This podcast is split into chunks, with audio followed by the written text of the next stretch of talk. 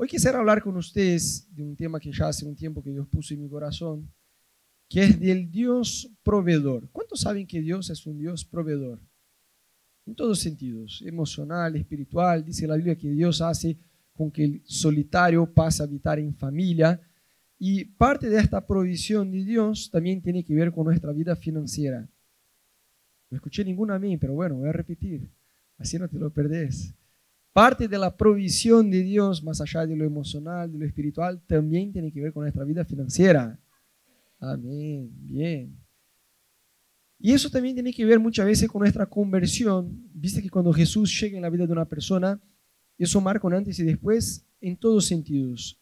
Y muchas veces también en lo económico. Por ejemplo, uno, eh, no, no es chiste, es un ejemplo de verdad. Uno, no sé, narcotraficante, gana la vida vendiendo drogas a otras personas. Eh, ¿no? ¿Eso está bien o está mal? Voy a ser igual que el viernes. ¿no? El tipo conoce a Jesús. Claramente va a tener que cambiar de laburo, ¿sí o no? Porque no es un laburo vender droga a los demás. ¿no? Pero digo, esa persona va a tener que dar un paso de fe, ¿sí o no? Sí, obvio. Si la persona dice, no, pasa que si yo dejo de vender drogas, ¿cómo llego al fin del mes? Seguramente sería una pregunta, ¿no? Pero si esa, si esa persona espera eh, que Dios le abra una oportunidad en una multinacional para dejar de vender drogas, no funciona así. Primero obedece a Dios y después prueba el resultado de, de ver la fidelidad de Dios. ¿Sí o no? Entonces, eso, la vida financiera ya no se impacta, digo, en nuestra conversión. Y de hecho, yo he visto testimonios increíbles. Les hice chiste de narcotraficante, pero bueno, en Brasil también hay. Y de hecho, hemos visto gente que vivía de vender armas, y ahí se convierte, bueno, listo, claramente tendré que cambiar de trabajo, ¿no? Y empezaron a trabajar como cajeros en mercado, en otros lados, y aunque fuera un trabajo sencillo, vieron la bendición de Dios y pudieron decir, de verdad, yo no sabía cómo iba a llegar al fin del mes, pero Dios me sostuvo y hizo un milagro tremendo en mi vida. Pero más allá de nuestra conversión, que puede llegar a afectar nuestra vida financiera, eso también tiene que ver con la integridad que Dios quiere generar en nosotros. Yo me acuerdo de una historia de una pareja eh, allá en Brasil. Viste que todos los ejemplos malos yo tiro ahí de Brasil, ¿no? Cerquita de mi suegra, amada. Y ahí eh, había una pareja que ellos hicieron carrera por muchos años. Él hizo carrera en el ejército de Brasil y tenía una patente ahí. No sé si era general, capitán, brigadero, no sé cuál era eh, la patente que el tipo tenía. El tema es que se jubiló y tenía como que una, una suerte de, de sueldo vitalicio, ¿viste? Pasa que ese sueldo vitalicio o esa herencia vitalicia, porque creo que el papá había fallecido y también era parte del ejército, qué sé yo, el tipo tenía esa plata del ejército mientras fuera soltero. El día que el tipo se casara, dejaría de recibir la plata. Y era una plata bastante importante. Bueno, el tipo y la esposa se convirtieron, llegaron a la iglesia, entendieron la importancia de, ¿no? como dice la Biblia, estar según la ley de, los hombres y de Dios también, de estar casado legalmente en el papel. Pasa que si el tipo se casara con la esposa, que ya era su esposa total en el papel, dejaría de ganar el dinero del ejército. Y el tipo realmente entendió lo que era lo correcto hacer, pero se fueron de la iglesia. y no, no quisieron realmente ser íntegros en este aspecto. Y yo me encuentro al igual que el joven rico de la Biblia, que Jesús dijo, bueno, deja todo lo que tenéis, entrega a los pobres, vení, seguime vas a tener un tesoro en el cielo. Porque el tipo, yo creo que desperdició una gran oportunidad de ser muy bendecido por Dios. Aunque tuviera un sueldo que entrara del ejército, que era un valor brutal, yo estoy seguro que si el tipo, por una cuestión de integridad, eh, en la presencia de Dios tomara las decisiones correctas, Dios lo iba a bendecir muchísimo. Entonces, muchas veces cuando hablamos de provisión divina, tenemos una mm, idea un poco fantasiosa de cómo se da esta provisión divina en nuestras vidas. Solemos pensar, bueno, me van a aumentar el sueldo o me va a aparecer un mejor empleo, ¿no? Algo así. Como que no, no asociamos esta provisión divina con un cambio de carácter de nuestra parte. ¿no? Y hoy yo te quiero mostrar a la luz de la Biblia cómo esta provisión divina aumenta a la medida en que nuestra generosidad hacia los demás también aumenta. Este es un principio bíblico que te lo quiero mostrar a la luz de la Biblia. ¿Por qué con ese tema de vida financiera? Yo escuché hace un tiempo ya, no era asociado a lo económico, pero decía una frase así, eh, era en un contexto de, discutir hasta qué punto nosotros tenemos que hacer las cosas y hasta qué punto que tenemos que solamente esperar con que Dios haga las cosas. ¿Cuántos ya se preguntaron eso? No? Y eso, bueno, ya oré, ya lloré, ¿y qué? ¿Le digo al otro o espero con que Dios le diga? ¿No? Esta situación, bueno, estoy acá orando, clamando, pero ¿qué más puedo hacer? ¿Hasta qué punto actúo o hasta qué punto solamente oro y espero de Dios obrar? Eh, casi todos los días nos encontramos con ese dilema. ¿O me pasa solo a mí? ¿No? Pasa a todos nosotros. Y yo escuché una frase un tiempo que decía así, que debemos hacer lo posible y orar por lo imposible. Y me gustó, porque me pareció bastante bíblica incluso la definición y prolija, ¿no? Debemos hacer lo posible y orar por lo imposible. Pasa que muchas veces cuando pensamos en nuestra vida económica, muy rápido ya creemos que es imposible, ¿no? O bueno, voy a orar porque mi vida económica es imposible, solo Dios. Y dejamos de hacer cosas que son totalmente posibles. Yo te doy un ejemplo. Hace 10 años atrás con Anita dejamos Brasil y vinimos acá. Bueno, eso era un suicidio profesional, por así decir, ¿no? Porque salís de un país que la moneda vale sideralmente más que, que, la moneda de acá, que parece de juego, ¿no? De niños, hay que no vale nada, así, bueno, listo. Y dejamos todo lo que habíamos construido allá en Brasil. Y, y, está bien, no me estoy quejando, ¿no? Pero lo que voy es, era una decisión de priorizar el llamado de Dios por sobre nuestra carrera ministerial. ¿Me explico? Sin embargo, y mira que yo te estoy diciendo, te estoy diciendo mi ejemplo que no necesariamente tiene que ser el tuyo. Nosotros como pareja elegimos priorizar la vida ministerial por sobre la vida profesional por el llamado que teníamos. ¿De acuerdo? Pero aún así no estacionamos. No estacionamos. Y a mí a veces me da una angustia porque yo veo que aún nosotros siendo una pareja que, que, priorizamos el ministerio por sobre la vida profesional, estamos más activos en capacitarnos profesionalmente que mucha gente que tiene la prioridad solamente de ganar plata por toda la vida. Entonces, te doy varios ejemplos. Eh, a mí siempre me gustó leer, ¿no? Eh, y desde que yo me encontré hace unos años con la maravilla del audiobook, que no tenés que leer literalmente el libro, que podés escuchar, y encima hay la maravilla de velocidad 2. Y hay incluso una maravilla más, que es una extensión gratuita eh, para Google Chrome, que se llama Video Control, que puedes acelerar inclusive más de 2 la velocidad.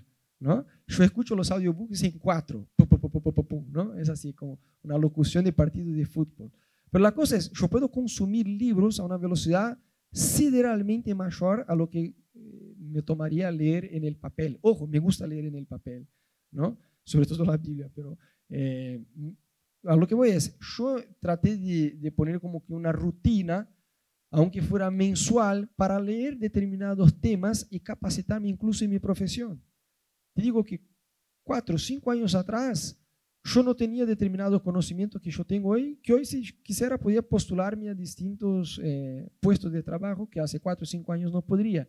¿Por qué? Por mantener una rutina de capacitarme. ¿Eso es posible o es imposible? Es posible. ¿Eso te cambia la vida financiera, sí o no?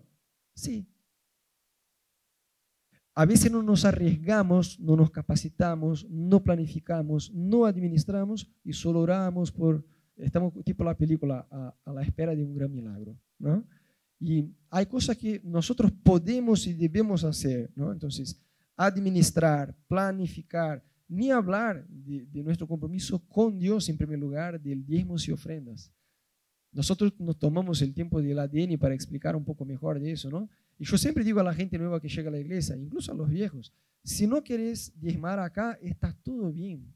Eh, con Anita no cobramos sueldo de, como pastores, somos totalmente voluntarios, ningún pastor acá recibe ni, ni, siquiera un centavo para eh, trabajar de eso, todos somos voluntarios trabajamos al igual que vos, o quizás más que vos, incluso, porque tenemos incluso el trabajo de la iglesia como voluntario. Eh, entonces, no dependemos de, que, eh, de vos, de tu, de tu diezmo. El único que sufre con no diezmar sos vos, no soy yo. Entonces yo siempre digo a la gente, no querés diezmar acá en la iglesia, está todo bien, podés diezmar en otro lado. no, no, nos, no nos enojamos con eso. ¿Y por qué hablo eso? Es muy fácil eh, dejar de hacer lo que la Biblia enseña con la excusa de, ah, anda a saber lo que hacen, anda a saber si no roban, anda a saber si... Entonces yo digo, bueno, diezma donde vos quieras. Mucha gente de Venezuela, ¿no? Bueno, conocen iglesias allá que están en necesidad. Eh, está todo más que bien. Quieren diezmar en otro lado, está todo más que bien. Pero hacelo, porque eso va a bendecir tu vida. ¿Me explico?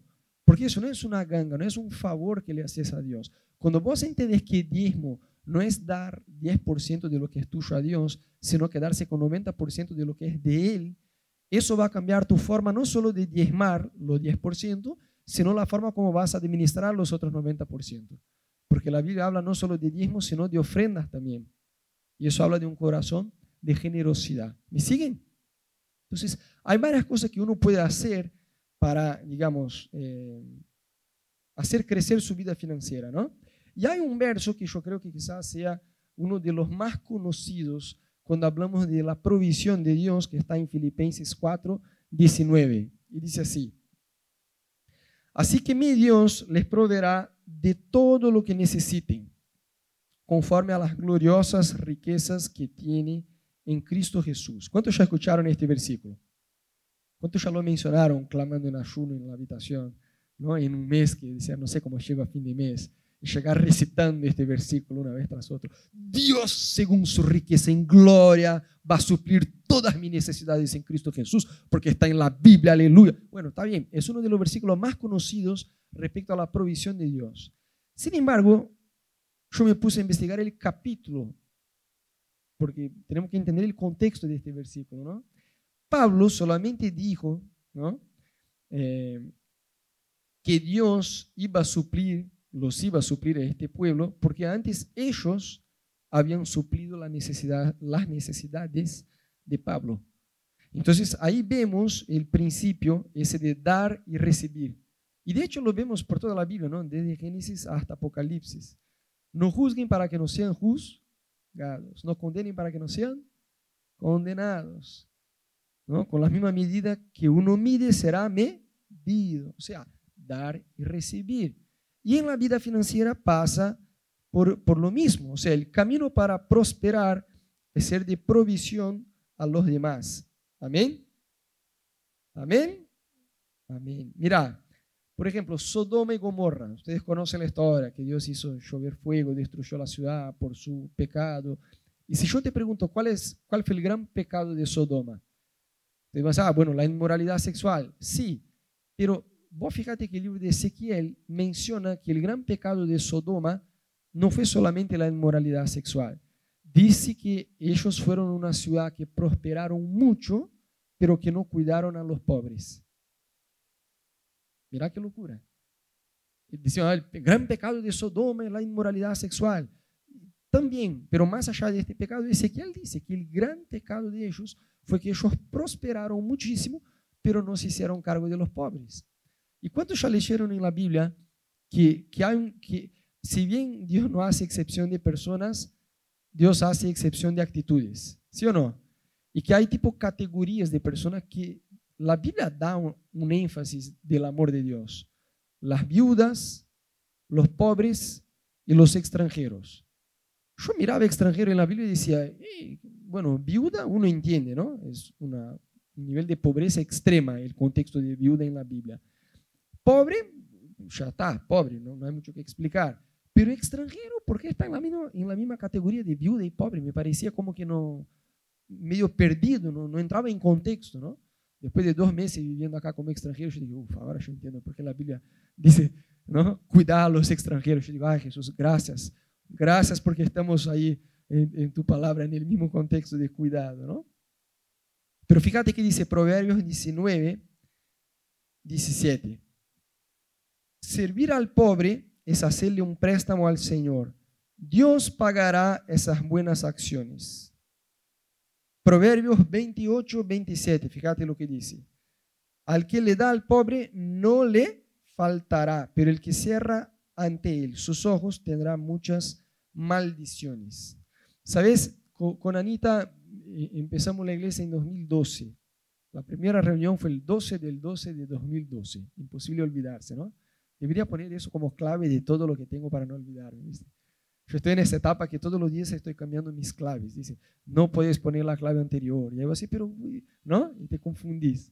Tengo que armar un archivo en un bloque de notas con todas mis claves. Voy a poner esta, así no me olvido. Más práctico.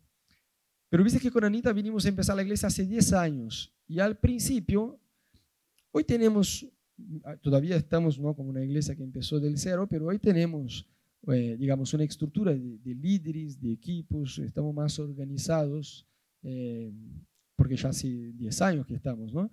Pero al principio tomamos una decisión que como iglesia íbamos a bendecir a la ciudad, no solo con orar por la ciudad y con predicar la palabra toda semana, sino de forma práctica, no queríamos ser amor sin límites, el nombre de la iglesia solo, en el nombre de la iglesia para poner en una remera y decir, ah, mira, qué cool que somos, sino que de verdad nuestra cultura como iglesia fuera de expresar el amor de Dios, que es un amor sin límites, ¿sí o no? Entonces, desde el inicio de la iglesia, a pesar de que no teníamos las condiciones que tenemos hoy, con lo que teníamos y con lo que no teníamos, este, hicimos todo lo posible para poder eh, empezar proyectos de acción social. Recién hicimos uno que Andrea y Daphne estuvieron a cargo, em, para bendecir a la ciudad. Y desde el inicio fue así, desde villas, hospitales, una bocha de cosas hicimos. Eh, y eso no digo para arrotar eh, benevolencia a los demás, ¿no? Yo digo eso porque te quiero mostrar este principio. Como iglesia hemos probado la provisión de Dios de una forma extraordinaria, extraordinaria. Me acuerdo que cuando alquilamos el primer salón, era un, pequeño salón ahí en un hotel en microcentro. ¿Cuántos son de esta época? A ver, a ver. Bien, bien, bien, bien. Estos son los viejos de ASL, ¿no? Yo me acuerdo que ahí cambiamos, pero un paso de fe. No teníamos plata. Gente, por muchísimos años, los únicos que diezmaban en la iglesia eran Anita y yo. ¿Me entendés? Y yo me acuerdo que llegó un mes que iba a vencer el, el contrato allá del hotel y faltaba tipo una semana para vencer el contrato y no teníamos el dinero para renovar el contrato, ¿no? Y Anita me dice, ¿qué vamos a hacer? Y justo en aquel mes entró el adelanto de mi aguinaldo de la empresa que yo trabajaba, ¿no? Y yo le dije a Anita, ah, vamos voy a poner el aguinaldo para, para pagar la renovación de contrato. Y Anita me dice, uff, en amor, pero ahí vas a poner tu aguinaldo en eso. Yo sí, sí, mira qué bueno. Y, yo no estaba enojado de hacerlo. Yo qué bueno que tenemos para poder hacer, ¿no? Bueno, resultó que fuimos a la iglesia el domingo y el lunes tenía que realizar el pago. Y eh, era el salón de un hotel, ¿no? Entonces en este hotel había extranjeros. Estábamos en el tiempo de alabanza, una pareja de un otro país. Ellos, ellos escucharon la alabanza, bajaron, participaron del culto y al final vinieron y nos dieron, al final no, al día siguiente quisieron almorzar con nosotros y en el almuerzo nos dieron una oferta con el valor exacto que necesitábamos pagar al hotel. Así que no tuve que tocar mi aguinaldo. Vos decís, si eso no es Dios, yo no sé qué es. ¿Me entendés? Entonces, yo sé que con mi iglesia y en lo personal también probamos muchísima provisión de Dios y yo sé que eso está relacionado a esa atención a los pobres. Yo no te estoy diciendo de merecimiento, porque lo único que merecemos, y yo soy el primero a levantar la mano, es el infierno. ¿no? no se trata de merecimiento, pero la provisión de Dios, ella va de la mano con este principio de dar y recibir. Y eso no es una ganga, porque uno puede decir, bueno, Rodo, entonces lo que vos me estás diciendo es que hay un principio bíblico que yo recibo en la proporción que yo entrego. Sí, y uno puede ir con una motivación er, equivocada a, practicar eso, ¿sí o no? Bueno, entonces, listo, ya descubrí la receta de la prosperidad. A la medida que yo entrego, yo recibo, listo. Mira, no debemos hacer con esta motivación, porque el entregar de verdad pasa por tu intención de hacer eso con la humildad y con, y con la motivación correcta, ¿me entendés? Pero sí, no podemos eh, ignorar que sí hay un principio que pasa por ahí y que está, de hecho, por toda la Biblia de tapa a tapa. ¿no? Hay un proverbio que dice que el que ahorra más de lo que es justo empobrece, pero el que da libremente prospera. Hay una historia muy graciosa de un conocido allá en Brasil que ilustra, yo le voy a contar porque yo creo que es la historia que mejor ilustra ese principio de exactamente lo que uno siembra es lo que cosecha. Eh, hay un pastor conocido allá en Brasil que es muy personaje y él hace muchos años se fue a abrir una iglesia, una congregación en otra ciudad y llevó consigo seis familias enteras. Y él estaba a cargo de suplir a estas familias eh, en este proceso de, plantación de iglesia. ¿no? Es como si fuéramos a Rosario con Roy Yuli a abrir una iglesia allá y, llevábamos, y lleváramos seis familias acá de ASL y nos encargáramos de ayudar a estas personas desde lo económico. ¿no? Fue eso lo que pasó. Entonces, él entró en una etapa en su propia vida eh, financiera personal bastante justa. Pasa que él tenía hijos chiquitos, tipo seis años, cinco años, casi un poquito más grande que Meli ¿no? y Dani. Y, y los hijos estaban en esa etapa que estaban enfermos por los autos este de juguete Hot Wheels, ¿viste? Que hace y da vuelta y todo lo demás. Y él se fijó y pensó, bueno, pobres hijos, ¿no? Estamos nosotros en esta condición, pero viste que todo padre quiere dar lo mejor a los hijos, ¿no? Entonces él dijo, mira, hacemos así, ponemos acá en el cerdo, ¿cómo se llama el cerdo ese para ahorrar? Alcancía, alcancía, cofrinho, se dice en portugués. Bueno, voy por el cofrinho porque estoy más familiarizado. Y, y ellos ponían todo el vuelto que sobraba de las compras en el cofrinho. Y lo, y lo metían ahí. Y al final, chancho, en el chancho. Y ahí al final de, no sé, pasaron, no sé, ocho meses, eh, el chanchito ya estaba así como más para un hipopótamo que para un chanchito, no, ya estaba lleno. Él de una forma ingenua pensó, bueno, con la cantidad de monedas que tiene ahí, me compro un Hot Wheels fácil, ¿no? Y, y él rompió el, el, cosito, contó y había tipo como más o menos unos 80 reales. Y, él pensaba, va, 80 reales, que se yo, un juguete, compro. pero no, el juguete como que salía cuatro veces más caro. Y él dijo a los hijos, mira, guardamos por tanto tiempo, ahora por fin vamos a la tienda y vamos a comprar los autitos Hot Wheels para ustedes. Y fue con la familia a la tienda, cuando llegó y miró, pensó, uff, cuatro veces más el precio, ¿no? Y él pensó, Jesús, mira, yo me mandé la macana, yo no, no averigué los precios antes de defraudar a mis hijos, ¿no? Ahora, ¿cómo voy a resolver eso? Pero necesito tu ayuda. No, no tengo de dónde sacar plata para comprar estos autos. Ayúdame a explicar a mis hijos, pero ayúdanos a comprar estos autos. Volvió al auto y dijo a los hijos, mira, el tema es así, sale un poco más caro que el papá pensó, ¿no? Entonces vamos a tener que esperar un poquito más. Bueno, pasan unas semanas, lo invitan a predicar en otro lugar y le dan una oferta de 50 reales.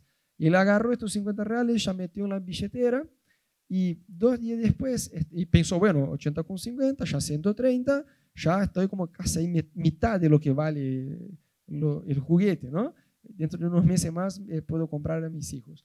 Dos días después, este pastor está en un auto con un amigo, que también era pastor, y Dios le dice, agarra los 50 que está en tu billetera y dale de oferta a ese tu amigo. Y él pensó, uff, no, no, no, en serio, es que vos me estás cargando. Bueno, sabes, ¿Cómo lo voy a explicar a mis hijos? ¿no? Y, él, y dijo que pensó, bueno, andás a saber, yo estoy acá con los juguetes de mi hijo, andás a saber si este otro amigo que es pastor también está en una situación incluso personal, heavy, qué sé yo, no, no voy a, le voy a dar la oferta. Pero él dijo que cuando fue a agarrar la oferta, Dios dijo, no, no, no, no, no, no es solo para darle. Vos le vas a decir a él que compre un regalo con eso a sus hijos.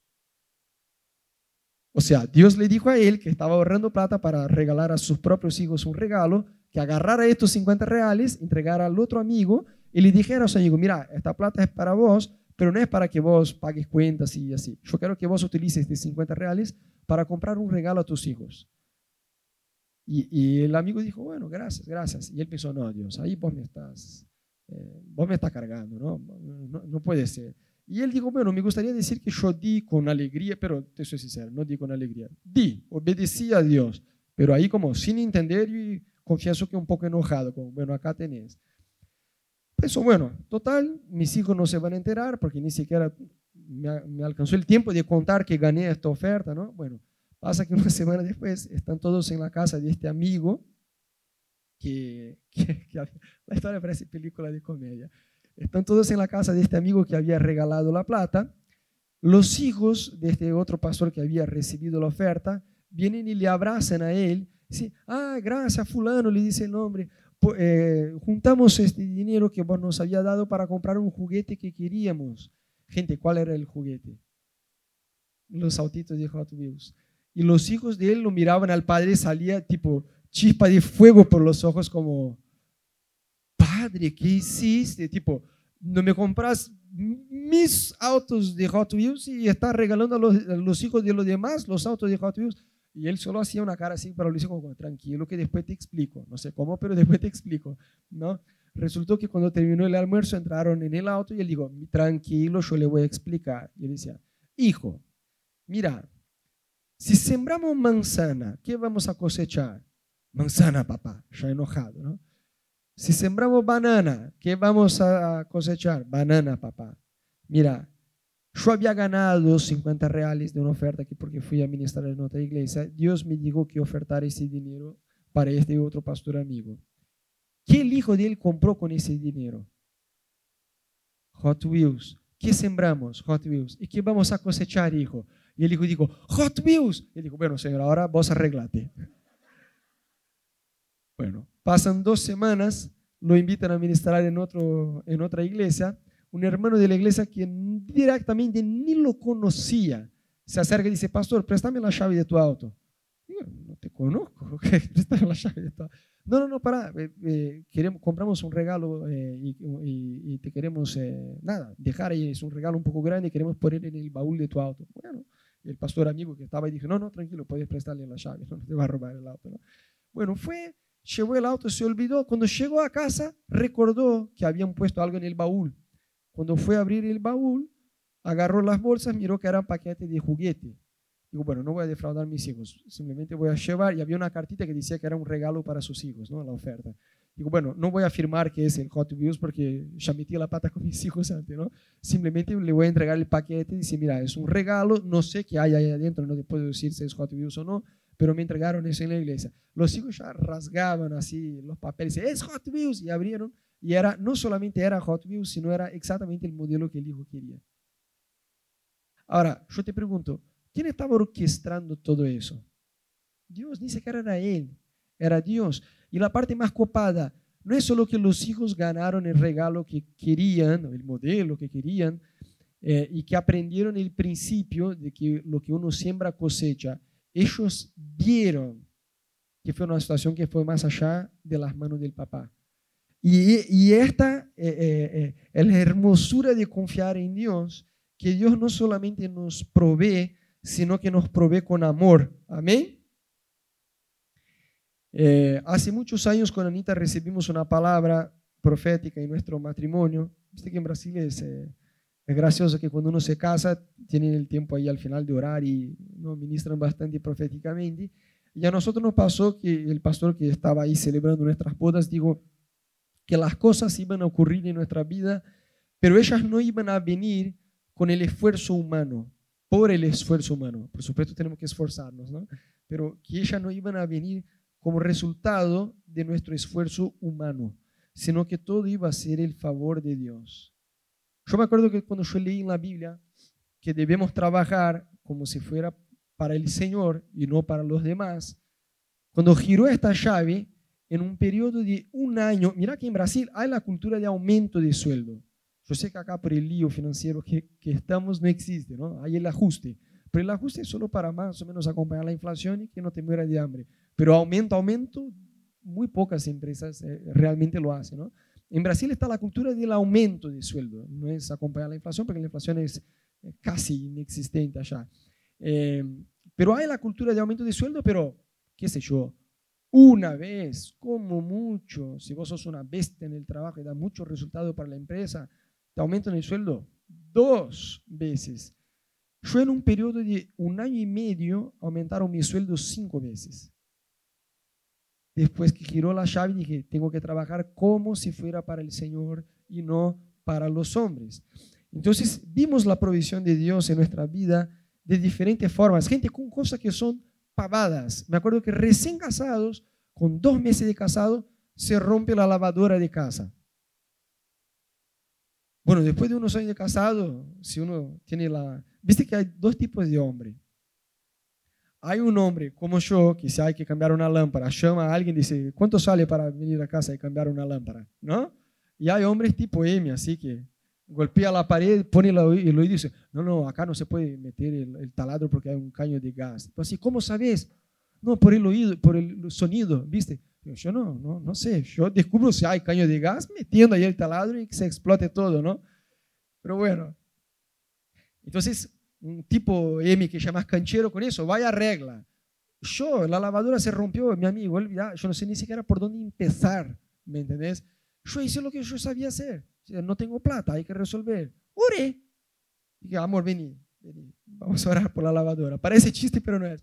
Y, pusimos las manos, la escena era ridícula, ¿no? Los dos impusimos, ya nos decía, no, amor, dale. Yo decía, no, dale, no, no quiero que resuelvas. Sí, quiero que resuelvas. Yo, yo no sé resolver y no tengo plata para resolver, pero yo sé orar y confío en Dios. Si vos te podés unir a mi oración y si no funciona después me retás, ok, pero ora conmigo. Bueno, los dos pusimos la mano como con ganas de reírnos, más Ana con ganas de reír, yo con ganas de llorar. Y puse la mano y oramos, Señor, que esta lavadora se convierta, ¿no? Pero de verdad oramos, Señor, no tenemos plata, no tenemos plata para eso.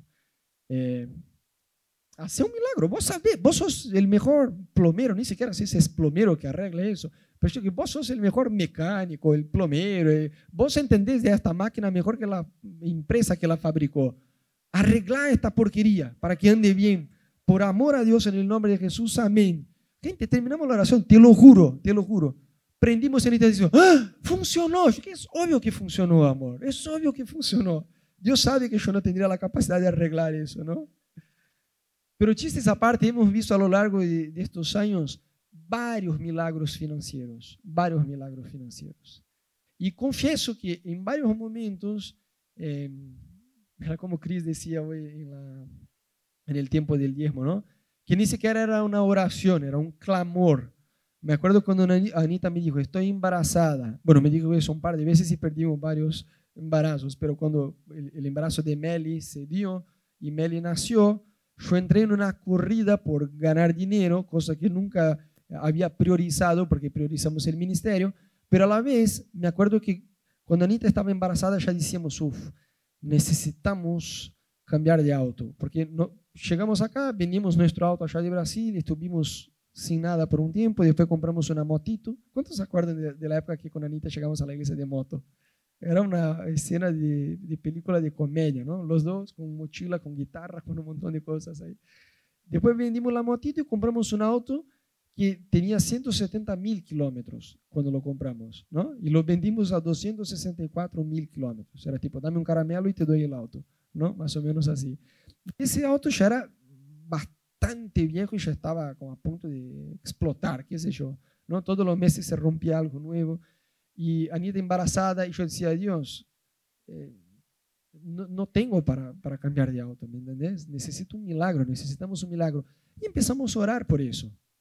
Gente, a las pocas semanas le contactan a Anita desde Brasil por un empleo que ella tuvo, que hacía 10 años antes, por un juicio que otra persona le metió a ese hospital y que terminó en un gran juicio donde el hospital tuvo que pagar plata a todos los médicos que trabajaban ahí. Bueno, resulta que 24 mil reales entró así de la noche a la mañana a nuestra cuenta por un juicio que ni siquiera Ana empezó y con eso pudimos vender ese auto que ya estaba recontra viejo y cambiar por el auto que, que, tenemos hoy. Y eso a pocas semanas de que Meli naciera. Vos decís, ¿quién hace estas cosas? Y Dios hace, mira, Dios nos, bendice cuando hacemos planes, ¿sí o no? Pero también está esta bendición que vos decís, uff, eso no es que Dios hizo prosperar lo que yo ya estaba construyendo. No, no, no. Dios directamente, ¡pum!, me dio. Me dio y hizo de una forma con que solo Él sabe hacer. Pero tiene que ver con este principio de la generosidad. Si vos te fijas, por ejemplo, la historia de Elías, ¿cuántos ya leyeron la historia de Elías? Elías, Dios le dice a él, mira, vos, yo te voy a sostener de otra forma. El tipo se esconde, Dios envía un pájaro a cuidarle a él. Viste que es una historia muy loca, ¿no? Y llega un punto que el ribero ahí, eh, el, el, fuente de agua que tenía se seca, y entonces Dios le dice a Elías, vos andate a tal ciudad que yo he preparado una viuda pobre para sostenerte. Viuda, por, por definición, ya era pobre. Ya tengo todo preparado. Y Elías va y la viuda no sabía de nada. Y dice, pero ya estaba todo preparado, según dijo Dios. ¿no? Ella no sabía de nada, no se había enterado de nada.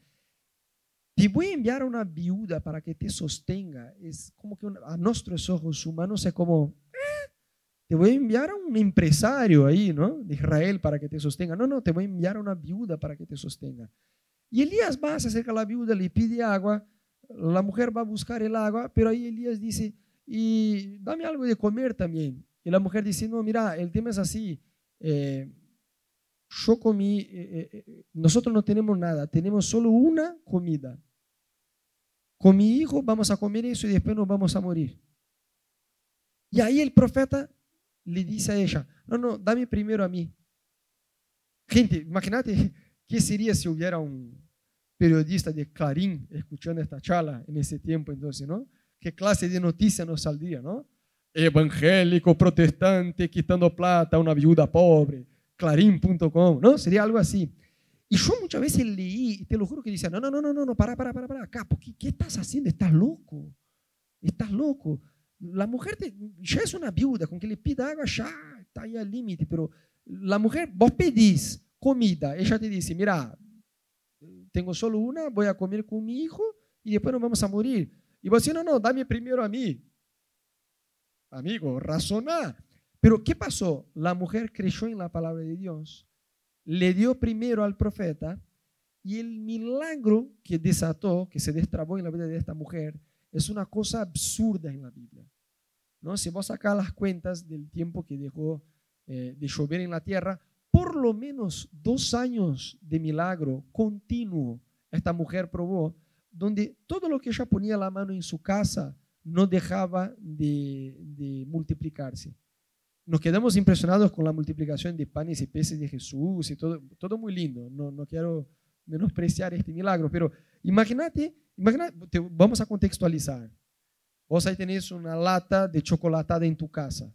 Metes ahí cuatro, cuatro cucharadas, pum, pum. Y cuando vos vas a guardar, pum, ya está de vuelta en el mismo nivel. No se baja. O una botella de dos litros de Coca-Cola fría. Mm. Y ahí pones ahí en el vasito y cuando terminas de girar, dices, pero subió, está acá de vuelta. Dos años seguidos esta clase de milagro en la cocina de la casa de la mujer. Ah, dale, no sé vos, yo me animo con este milagro. Imagínate, ahora te voy a dar uno que te vas a emocionar. Imagínate un helado de dos litros de dulce de leche de Frodo. Fredo. Fredo. Fredo. Frodo. Fue un fin de semana intenso, mi gente. Y ahí vos metes cinco cucharadas de dulce de leche. Y cuando vos mirás, de vuelta arriba. No se acaba. Si no, yo me mato, ¿no? Me mato con uno de este en casa y en dos días me buscan, ya estoy ahí muerto, tirado, ¿no? Gente, este nivel de milagro de provisión, esta mujer probó. Pero mira el nivel de obediencia y de confianza que ella también tuvo que entrar. Y yo entendí con eso que Dios muchas veces nos da pan para que comamos, pero Dios también nos da semilla para que sembramos, para que sembremos. Pero ¿qué pasaría con la mujer si ella no discerniera que ella no tenía pan en sus manos, que ella tenía una semilla? Si ella comiera la semilla, no iba a tener con qué cosechar.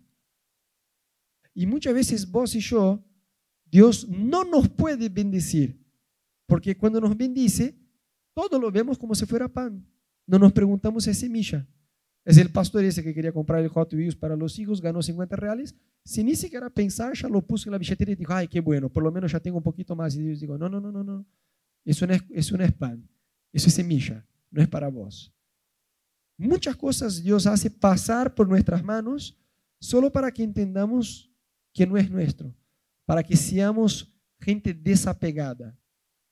Porque cuando vas a decir, no, eso es mío, es mío, sea un ministerio, sea una relación, sea lo que sea, nada vos tenés la capacidad de entregar a Dios, Dios no te puede dar nada.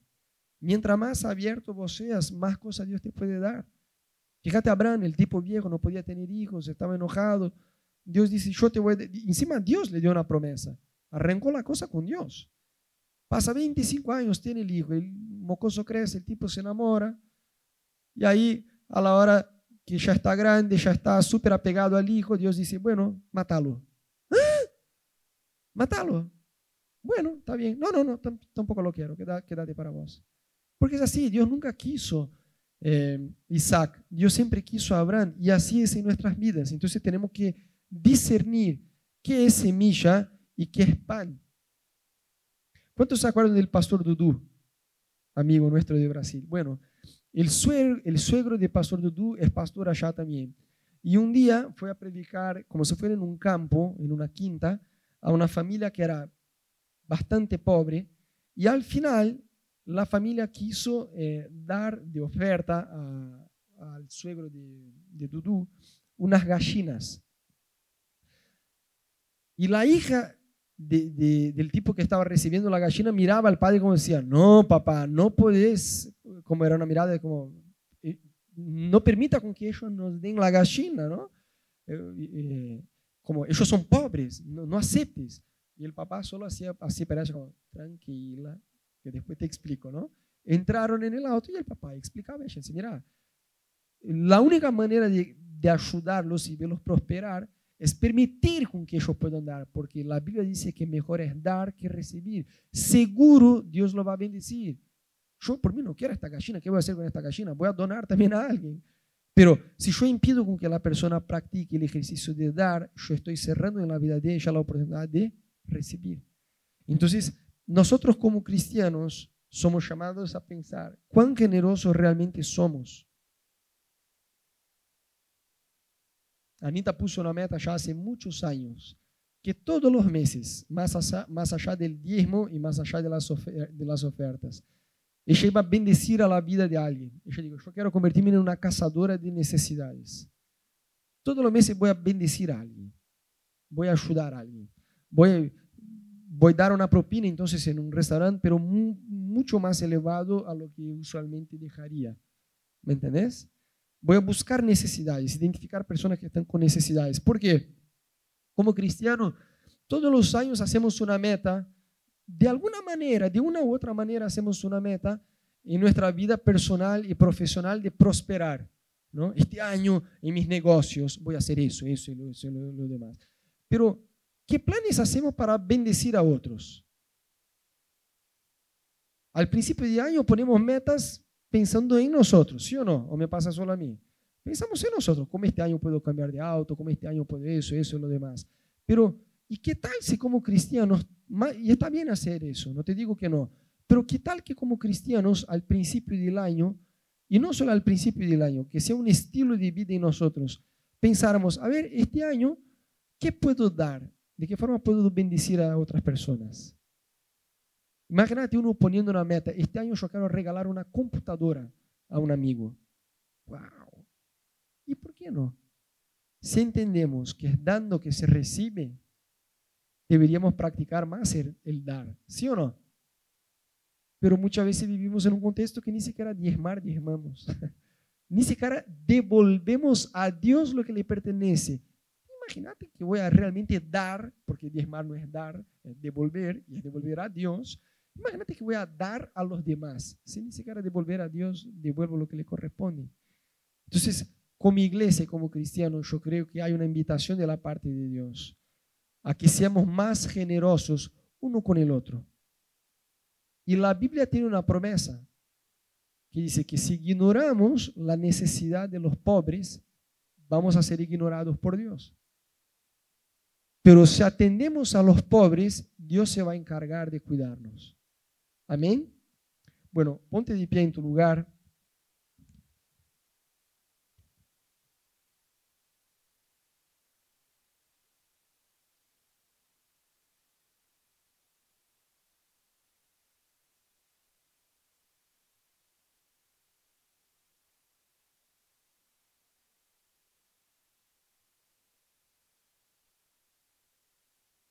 Quizás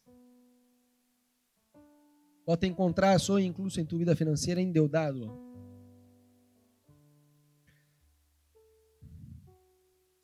Y yo no quiero que vos te sientas culpable, pero sí te quiero ayudar a entender bíblicamente cuál es la salida.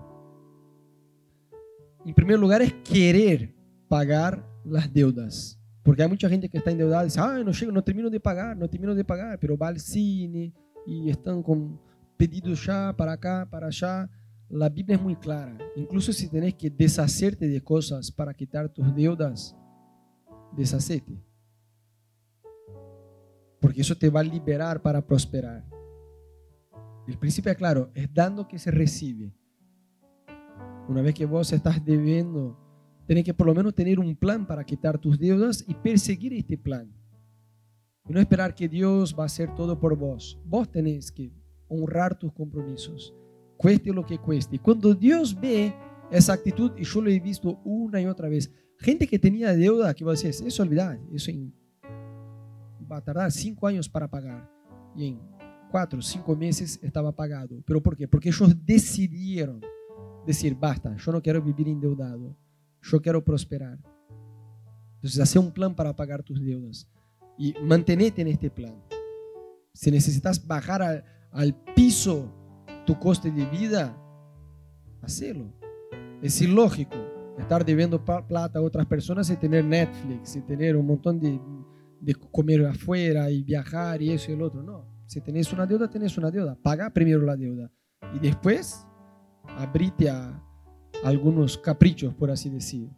Pero toma en serio eso, porque la Biblia es muy clara en este sentido, incluso de deshacernos de cosas para honrar nuestros compromisos financieros.